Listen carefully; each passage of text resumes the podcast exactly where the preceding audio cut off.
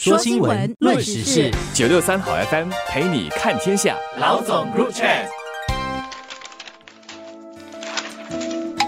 各位听众朋友们，早上好，我是联合早报的永红，我是李慧玲。我星期一的时候关注到中国有一条新闻哦，看了一下，后来再看到很多中国的网民的讨论，觉得特别 有趣。这个新闻是这样啊，国务院新闻办公室他们召开了一个发布会。然后就有国家发展与改革委员会，他们介绍要推动中国的民营经济高质量发展，然后为此，中国的国家发展与改革委员会要专门设立一个局，叫民营经济发展局，专门的去促进中国的民营经济发展壮大。这个是星期一的一个新闻啊，然后他们有说了，他那个局啊，他的那个目的不是要鼓励民营经济发展壮大吗？他有好一些职能啊。比如说要拟定促进民间投资的政策，然后还有要协调解决民营经济发展的重大问题，而且要协调支持民营经济提升国际竞争力等等，就是帮助中国的民经济，而且还提出了七百多个民间投资的项目，然后把这些项目呢，第一批七百一十五个民间投资的项目要推送给银行，然后请银行。根据有关的法律跟这个市场化的规则，给予金融支持，所以是这样的一个姿态啦。我们知道，今年第二季以来，中国的疫后经济重振啊，遇振乏力，中国的经济有一点低迷，所以很多数字都不好看。然后，中国政府在加大力度要推进民营经济，尤其是要刺激民间投资，所以有很多的举措，这个是其中一个举措啦。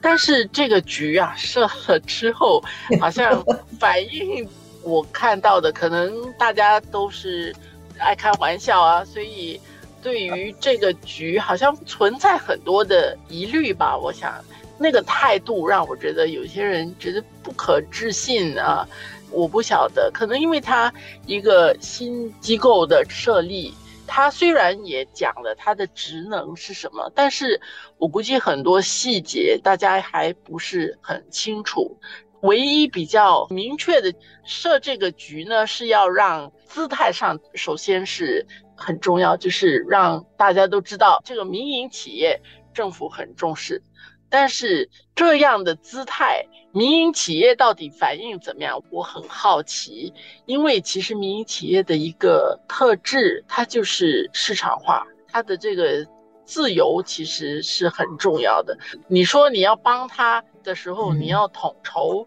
他可能听了就很害怕；你要帮他部署，可能大家又有保留。实际上，他需要的是你帮他解决一些问题。而对很多民营企业来说，可能政府如果可以减少给他问题，对他来说已经是最大的帮助了。在那个官方的消息公布之后，网上就有人传一个照片，只是一句话，是专为民营企业设个局。其实我觉得这个非常好笑，因为这句话“专为民营企业设个局”确实是事实哦。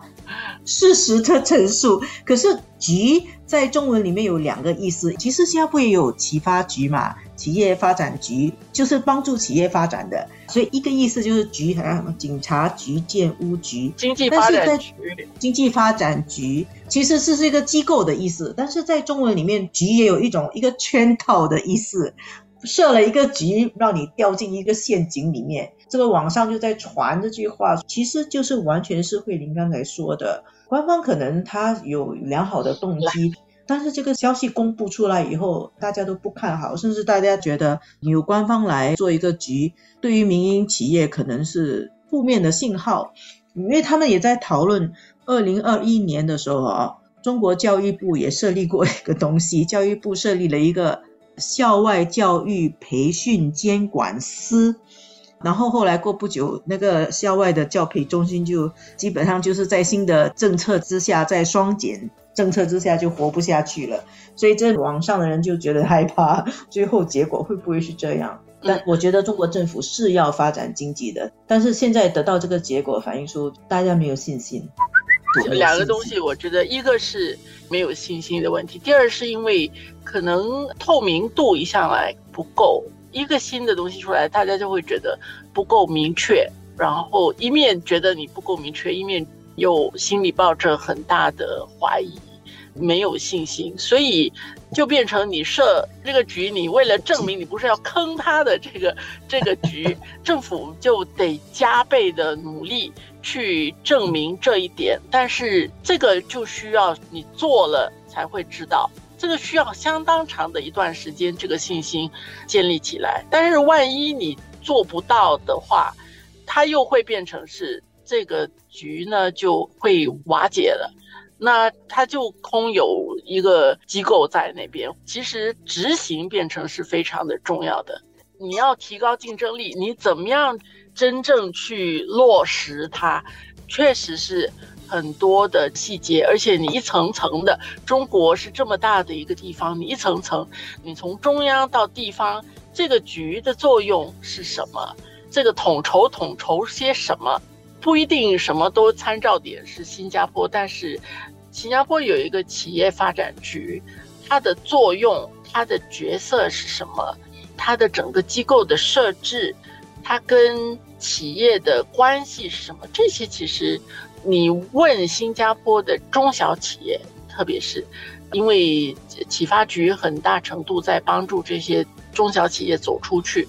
他们是能够比较具体的感受到和了解。那么在中国也有一些机构是在帮中小企业的，所以到时候你的这种机构的重叠会不会又会发生？留给大家挺多就疑问吧。